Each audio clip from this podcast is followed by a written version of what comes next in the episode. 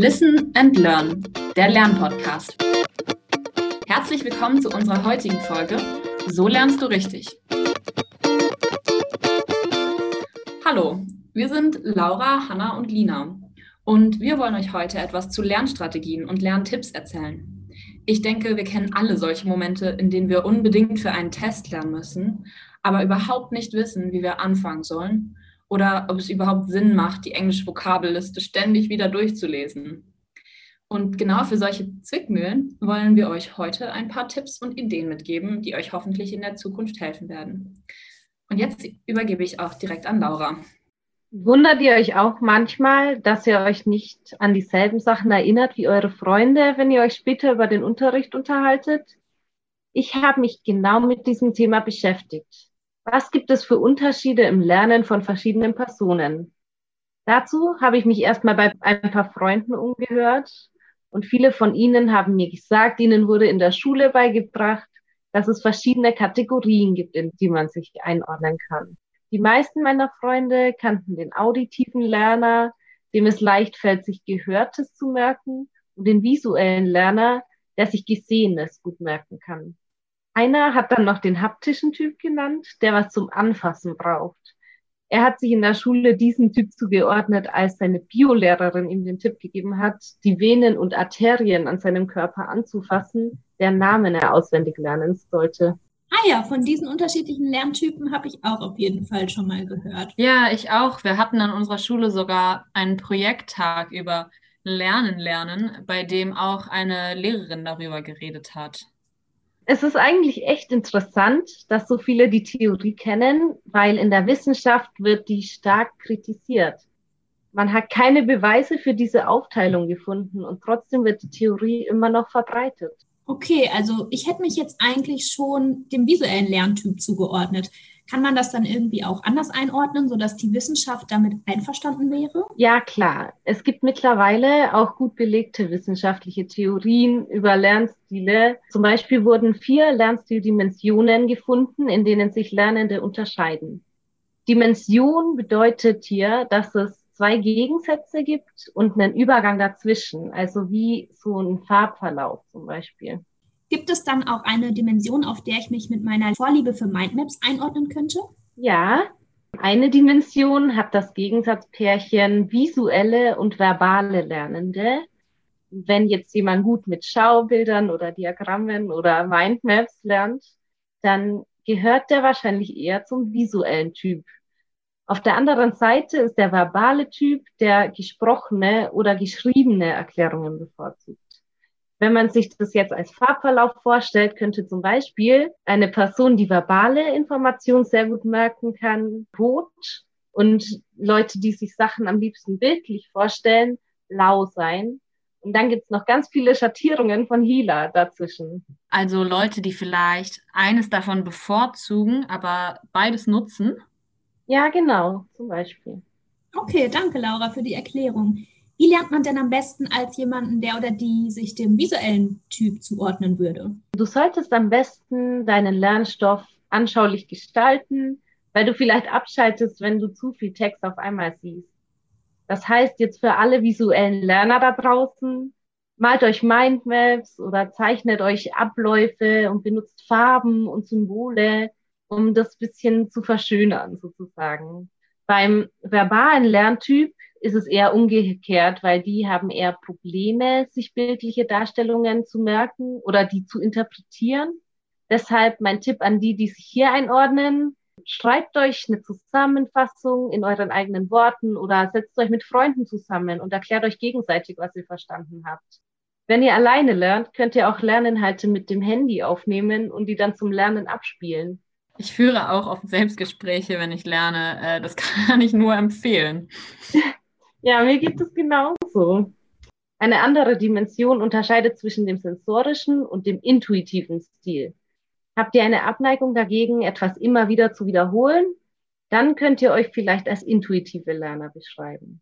Dieser Typ lernt auch oft schneller als der sensorische. Sensorische Lerner mögen es nämlich, ihren Lernstoff oft zu wiederholen. Außerdem sind sie gut darin, Methoden anzuwenden, die sie gut kennen. Wenn aber mal was nicht so läuft wie sonst und sie flexibel reagieren sollen, sind sie eher irritiert. Ah, ja, das kommt mir bekannt vor. Eine Freundin von mir hatte im Matheunterricht oft sehr lange Rechenwege, weil sie immer dieselben Gleichungsmethode benutzt hat. Ja, das passt sehr gut zum sensorischen Typ. Um dieses Problem zu vermeiden, würde ich deiner Freundin empfehlen, wenn sie beim Lernen so viele andere Lösungswege wie möglich übt. Vor allem die, die sie wahrscheinlich vermeiden will und die anstrengend sind, könnten ihr helfen, dann ihre Flexibilität zu vergrößern. Aber auch intuitiv Lernende haben Probleme. Also nicht nur der sensorische Typ. Die intuitiven Lerner sind bei Wiederholungen und bei detailreichen Beispielen sehr schnell gelangweilt. Und es kommt vor, dass sie ein wichtiges Wort oder sogar einen Teil der Aufgabe übersehen. Wenn jemand, der hier zuhört, jetzt denkt, das klingt nach mir, hier ist mein Tipp für euch. Trainiert auch außerhalb von Tests und Klausuren langsames und genaues Aufnehmen von Informationen, vor allem indem ihr Relevantes in der Aufgabenstellung markiert und das später nochmal überprüft, dass ihr auch alles berücksichtigt habt. Jetzt habe ich das Gefühl, auch eher sensorisch zu lernen. Aber davor dachte ich ja, dass mir das Visuelle etwas leichter fallen würde. Kann ich auch mehrere Stile gleichzeitig haben? Ja, die Dimensionen sind alle relativ unabhängig voneinander. Das heißt, man kann sich eigentlich auf jeder davon einordnen. Die nächste Dimension reicht vom sequentiellen bis zum globalen Lernstil. Wenn ihr euren Stoff zum Beispiel am liebsten logisch aufgebaut präsentiert bekommt und es mögt, regelmäßig zu lernen, dann könnt ihr euch wahrscheinlich eher dem sequentiellen Stil zuordnen. Der globale Typ auf der anderen Seite lernt stoßweise und zieht gerne auch weit hergeholte Verbindungen. Aber wenn der noch nicht alle Puzzleteile hat, sozusagen, ist er oft frustriert, weil er keinen Zusammenhang erkennt. Gibt es auch Wege, wie man diese Frustration verhindern könnte? Ja, das Wichtigste für so jemanden mit globalem Lernstil ist dann geduldig mit sich selbst zu sein. Wenn man an einem Punkt angelangt, an dem man denkt, ich bräuchte jetzt einen besseren Überblick, sollte man vielleicht zuerst das Kapitel querlesen und durchblättern und das Inhaltsverzeichnis analysieren. Dabei kann man sich oder anderen dann Fragen stellen über die Zusammenhänge zwischen den einzelnen Themen. Und das sollte man dann am besten in Bild- oder Schriftform festhalten. Und hat auch der sequentielle Lernstil Nachteile? Ja, obwohl der sequenziell Lernende zum Beispiel auch gut mit einem Text arbeiten kann, den er oder sie nur oberflächlich verstanden hat, verlieren die sequenziell Lernenden oft schnell den Zusammenhang, wenn eine Aufgabe nicht ganz klar strukturiert ist oder wenn zum Beispiel ein Lehrer zwischen den Themen hin und her springt. Wenn ihr euch hier wiedererkennt, empfehle ich euch, Zeit in die Strukturierung eures Lernstoffs zu stecken. Macht euch beim Lernen die Verbindungen und die einzelnen Schritte bewusst, indem ihr sie aufzeichnet oder aufschreibt. Die letzte der vier Dimensionen stellt den aktiven und den reflektiven Typ gegenüber. Mögt ihr es mit Freunden in einer Gruppe zu lernen, dann gehört ihr wohl eher zum aktiven Typ. Falls das eher nicht so euer Ding ist und ihr lieber alleine lernt, kann man euch eher wahrscheinlich dem reflektiven Typ zuordnen. Das erinnert mich an meine Lehrerin, die oft gesagt hat, dass sie ein großer Verfechter von Lerngruppen sei und wenn jemand eine schlechte Note bei ihr bekommen hat, dann hat sie uns immer dazu ermutigt, unsere Mitschülerinnen und Mitschüler um Hilfe zu bitten und Lerngruppen zu gründen. Oh, das ist ja toll. Es kann gut sein, dass viele der Schüler, die alleine schlecht lernen können, in der Gruppe viel mehr Motivation haben. Ich finde ehrlich gesagt leider Lerngruppen gar nicht so effektiv oder nicht immer so effektiv. Ich glaube, es ist irgendwie schwierig, sich auf den Lernstoff zu konzentrieren, ohne sich ablenken zu lassen gerade wenn man mit seinen guten Freunden lernt. Ja, ich habe auch mal geplant, mich mit meinen Freunden zu treffen und zu lernen und dann gab es viel zu viele andere Gesprächsthemen. Ich denke einfach, jeder muss da ein bisschen ausprobieren und seinen eigenen Weg finden. Falls ihr euch jetzt unsicher seid, welchen Lerntypen ihr euch zuordnen könnt, denkt mal darüber nach. Wie lernt ihr in euren Lieblingsfächern?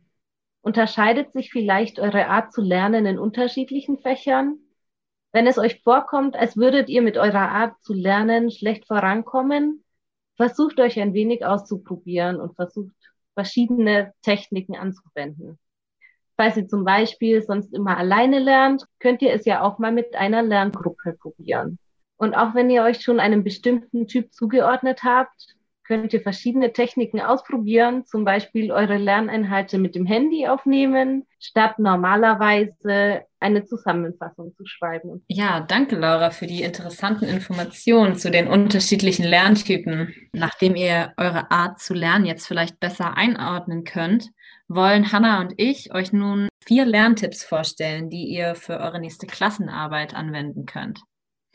Aber erstmal möchte ich euch, also Hanna und Laura, fragen, wie war es denn bei euch so in der Schule? Wie habt ihr euch in der Schulzeit auf eure Klassenarbeiten vorbereitet? Und hattet ihr so bestimmte Techniken? Oder wenn ihr euch nicht an die Schulzeit erinnern könnt, dann ähm, könnt ihr auch gerne ähm, euch auf die Klausuren im Studium beziehen. Also ich lerne aktuell zumindest relativ kurzfristig, obwohl ich versuche, das bisschen zu planen vorher, aber am Ende ist es dann doch immer viel Information auf einmal und viele Stunden am Tag. Ja, mir geht's ähnlich. Also in der Schulzeit habe ich, glaube ich, nicht so viele Lerntechniken angewendet, aber jetzt versuche ich auf jeden Fall, ja, wenn es geht, frühzeitig anzufangen und mich selbstständig abzufragen und auch den Lernstoff recht häufig zu wiederholen, weil ich irgendwie merke, dass mir das hilft. Mhm. Ja, danke erstmal für eure Antworten. Und ich glaube, das sind so zwei so Lernstrategien, von denen jeder schon mal gehört hat. Ich möchte mich aber vor allem auf das, was Hannah gesagt hat, beziehen. Das ist nämlich direkt schon unser erster Tipp, den wir hier testet euch, fragt euch ab nennen. Diesen Effekt erwähnen andere Folgen unseres Podcasts auch schon. Also vielleicht habt ihr ja sogar schon mal von ihm gehört. Dieser Tipp geht zurück auf den sogenannten Testeffekt, der besagt, dass Lernprozesse effektiver sind, wenn der Lerninhalt nach einer Lernphase, zum Beispiel dem Lesen eines Texts, aktiv aus dem Gedächtnis abgerufen wird statt passiv. Also wenn du zum Beispiel nach dem Lesen des Textes dich nochmal hinsetzt, dir überlegst, was du gelesen hast, anstatt ihn einfach nochmal neu zu lesen. Zusammengefasst bedeutet das also, dass Testen das Lernen also weitaus besser fördert als reine Wiederholung. Also sollte ich meine Lerninhalte nicht einfach nur auswendig lernen oder durchlesen, sondern mich einfach immer wieder abfragen? Ja, ganz genau. Fragt euch am besten am Ende einer Lerneinheit anhand von Fragen ab und beantwortet diese aus dem Gedächtnis, ohne euer Lernmaterial überhaupt in die Hand zu nehmen. Das ist ein guter Tipp. Also beim Vokabellernen in meiner Schulzeit habe ich das eigentlich immer schon probiert zu machen. Also ich habe häufig meine Eltern oder auch meine Geschwister und Freunde gefragt, ob sie mich abfragen können. Ja, das ist schon sehr effektiv. Aber dieses Abfragen lässt sich auch auf alle anderen Lerninhalte übertragen und ihr könnt euch auch einfach selbst abfragen. Der Testeffekt zeigt übrigens auch, warum Karteikarten eine effektive Methode sind. Sie bieten euch die Möglichkeit, viele kleine Tests zu machen, weil ja jede Karteikarte wie ein kleiner Test ist oder wie eine Testfrage. Und auch wenn Hausaufgaben häufig lästig sind, zeigt uns dieses Phänomen weiterhin, dass diese sehr effektiv sind, um sich die Schulinhalte zu merken. Ihr testet euch nämlich anhand von Hausaufgaben selbst. Schade, jetzt habe ich gar keine Ausrede mehr dafür, warum Hausaufgaben unnötig sind. Aber es gibt auf jeden Fall Sinn. Ja, danke Lina für den ersten Tipp. Bevor wir nun zu unserem zweiten Lerntipp kommen, würde ich sehr gerne einen kleinen Test mit euch machen. Wie ein Test? Keine Sorge, das wird kein schwieriger Test. Sehr gerne könnt ihr alle, die ihr den Podcast gerade mit anhört, auch mitmachen. Und auch Lina und Laura, auch ihr könnt sehr, sehr gerne mitmachen. Also ich werde gleich eine Liste von Wörtern aufzählen und euch danach bitten, wiederzugeben, an welche Wörter ihr euch noch erinnern könnt. Oh Gott, in solchen Merkaufgaben war ich schon immer schlecht. Gar kein Problem. Es ist überhaupt nicht schlimm, wenn ihr euch nur noch an ein paar Wörter erinnert. Also die Liste lautet wie folgt. Apfel, Fenchel, Zwiebel, Kartoffeln, Rotkohl, Erdbeere, Mandarine, Baumhaus, Tomate, Möhre, Paprika. An welche Wörter, Lina und Laura, könnt ihr euch denn noch erinnern? Hm, ich kann mich an Baumhaus, Apfel, Zwiebel, Paprika, Möhre. Ich glaube, Rotkohl war auch dabei. Aber das war's. Ich habe noch den Fenchel mit dabei. Sehr, sehr gut. Da könnt ihr euch ja echt an fast alle Wörter erinnern. Ich habe mitbekommen, Lina, dass du als erstes das Wort Baumhaus genannt hast. Und genau das bezieht sich jetzt auf den sogenannten Resthoff-Effekt. Und der Einfachheit halber nennen wir ihn jetzt mal hier Paradiesvogel-Effekt. Der sagen würde, ja, dass wir halt das Wort Baumhaus am besten erinnern würden, weil dieses Wort aus der Reihe tanzt, neben all den Lebensmitteln. Ja, und damit kommen wir auch zu dem zweiten Tipp. Male etwas zu deinen Unterlagen, sprich Wörter komisch aus oder singe sogar Inhalte, die du dir merken möchtest, denn aus der Reihe Tanzendes wird besser gemerkt. Und dieser Effekt, der geht zurück auf eine Psychologin, die eine Reihe von Gedächtnisexperimenten durchgeführt hat mit folgendem Ergebnis. Sie fand nämlich heraus, dass die Isolierung eines Gegenstandes, also zum Beispiel jetzt Baumhaus, vor einem überfüllten oder homogenen Hintergrund, also vor diesen Lebensmitteln zum Beispiel, das Lernen dieses isolierten Gegenstandes erleichtert. Und genau, es handelt sich hierbei um ein Phänomen der Lernpsychologie, das einfach besagt, dass wir Menschen uns Inhalte dann besser merken können, wenn sie sich von der Umgebung abheben. Das heißt, wenn sich zum Beispiel eine Zahl in einer Reihe von Buchstaben befindet, erinnert man sich später eher an die Zahl, richtig? Ganz genau. Und das können wir auch auf unseren Schulkontext übertragen und dieses Wissen zum Beispiel auch auf die Vorbereitung auf Klassenarbeiten anwenden. Viele von euch machen das bestimmt schon, also dass ihr euch die wichtigsten Inhalte eines Textes oder auch die wichtigsten Inhalte eurer Lernzettel markiert. Und das hebt sich dann vom Rest ab. Aber auch das, was ich anfangs schon erwähnt hatte, kann sehr effektiv sein. Würdest du also sagen, dass wenn ich etwas zu meinen Unterlagen dazu male oder Wörter beim Auswendiglernen komisch ausspreche, dass ich mir das dann besser merken kann? Richtig. Das hört sich im ersten Moment vielleicht ganz lustig an, aber effektiv ist es auf jeden Fall. Man könnte sich sogar lustige Bewegungen ausdenken, die man dann beim Lernen eines bestimmten Themas ausführt, damit man sich die Inhalte besser merkt. Alles klar, danke Hanna für diesen spannenden Tipp. Den versuche ich mir auf jeden Fall zu merken. Vielleicht fange ich ja jetzt auch an beim Lernen zu singen und zu tanzen. Kommen wir zu unserem dritten Tipp. Der heißt, lernt wenig und oft, anstatt viel auf einmal. Wieder eine Frage an euch beide. Wie ist es denn bei euch? Fangt ihr frühzeitig an zu lernen und macht euch einen Plan? Oder lernt ihr eher auf den letzten Drücker und dann häufig mehrere Stunden durch? Ja, ich habe das ja vorher schon gesagt, dass ich eher spät lerne und zu viel auf einmal. Aber ich mache mir tatsächlich manchmal den Plan. mir geht es recht ähnlich. Also ich versuche mir auch meistens irgendwie im Vorhinein einen Plan zu machen und denke dann auch häufig, okay, ich habe noch genug Zeit. Aber am Ende läuft es dann sehr häufig darauf hinaus, dass ich ja gefühlt unter Zeitdruck stehe und dann auch mal mehrere Stunden durchlerne. Aber ich glaube, das kennen echt viele, denen es auch so geht. Ja, ja, das würde ich auch sagen, dass das sehr vielen so geht. Also ich lerne auch oft eher dann nur noch unter Zeitdruck. Und der nächste Lerntipp sagt genau das Gegenteil dazu aus, nämlich der sagt, lernt wenig und oft anstatt viel auf einmal. Der bezieht sich auf den sogenannten Verteilungseffekt. Der besagt, dass es effektiver ist, den Lernstoff in kürzere Sitzungen über mehrere Tage zu verteilen, anstatt durchgehend an einem Tag zu lernen. Wenig und oft gilt also als effektiv. Hierbei geht es um den Unterschied zwischen dem sogenannten verteilten Lernen und dem massierten Lernen. Beim massierten Lernen wird der Lerninhalt in einer Lernphase direkt gelernt. Beim verteilten Lernen wird der Lerninhalt mit mehreren Pausen in unterschiedlichen Lernphasen gelernt. Verteilt und massiert, das sind komische Wörter. Ja, das fand ich auch, ähm, gerade weil massiert ja auch wie Massage klingt, aber damit hat es überhaupt nichts zu tun. Damit wir uns das etwas besser vorstellen können, würde ich euch gerne ein Experiment zu diesem Spacing-Effekt vorstellen. 2019 wurde dieser Effekt nämlich bei Siebtklässlerinnen untersucht, die zuerst an zwei Mathestunden teilnahmen. Nach der Stunde arbeitete eine Gruppe der Schülerinnen an mehreren Aufgaben an einem Tag während die andere Gruppe der Schülerinnen an denselben Aufgaben über drei Tage verteilt arbeitete. Und nach mehreren Wochen gab es dann einen Abschlusstest zu den Inhalten.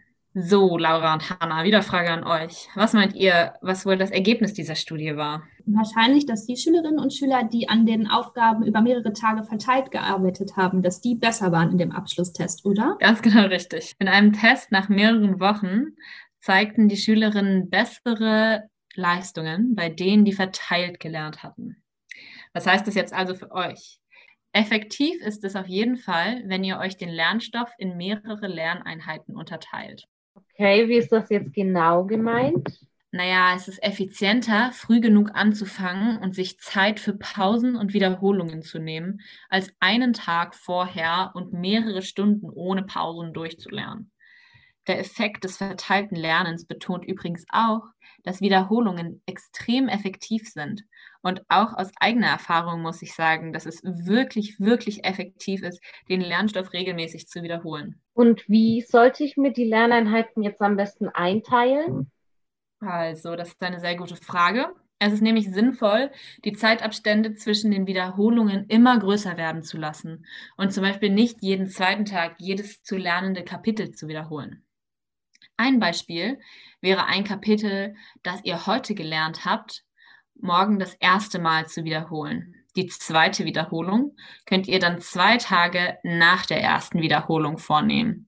Die nächste Wiederholung drei Tage nach der letzten Wiederholung und dann lässt ihr die Abstände immer größer werden. Ja, kommen wir zu unserem vierten und damit auch zu unserem letzten Tipp. Simuliert den Kontext der Prüfungssituation und lernt an unterschiedlichen Orten. Folgende Situation ist mir vor einiger Zeit schon mal passiert.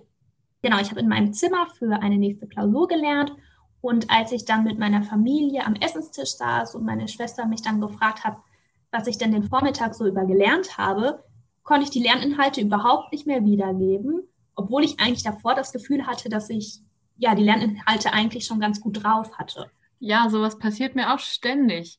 Manchmal frage ich mich echt, wie es denn sein kann, dass ich so extrem vergesslich bin. Ja, mir geht es ähnlich und das Spannende dabei war, dass mir dann, sobald ich dann wieder zurück in mein Zimmer gegangen bin, wieder alles eingefallen ist und ich die Lerninhalte wieder komplett aufsagen konnte.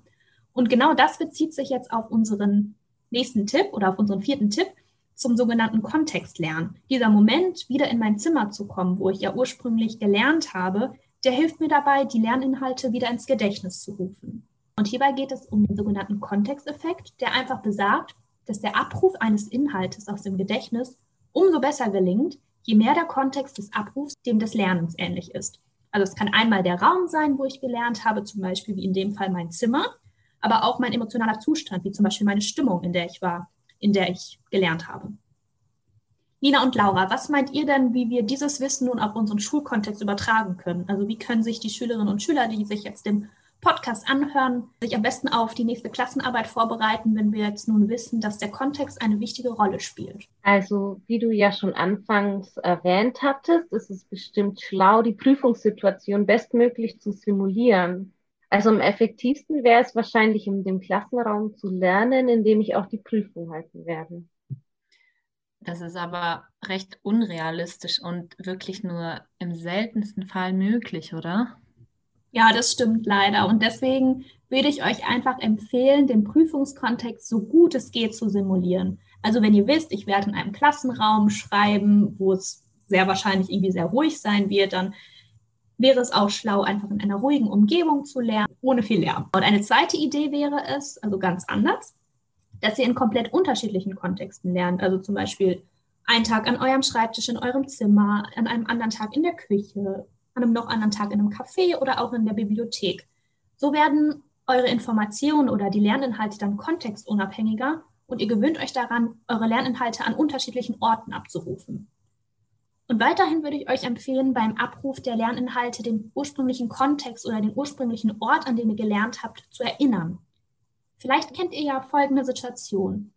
Ich gehe häufig mal, während ich meine Lernzettel durchgehe, spazieren. Und dabei kommt es ganz häufig vor, dass ich im Nachhinein weiß, an welchen Orten während meines Spaziergangs ich welches Thema durchgegangen bin. Und wenn ich dann andersrum mich daran zurückerinnere, dass ich zum Beispiel an dem Feld XY vorbeigelaufen bin während meines Spaziergangs, dann fällt mir andersrum häufig ein, dass ich in dem Moment zum Beispiel das Thema Globalisierung gelernt habe. Oh ja, das kenne ich auch. Das zeigt nochmal, wie effektiv es sein kann, den Kontext, in dem wir etwas gelernt haben, beim Abruf zu erinnern. Ganz genau.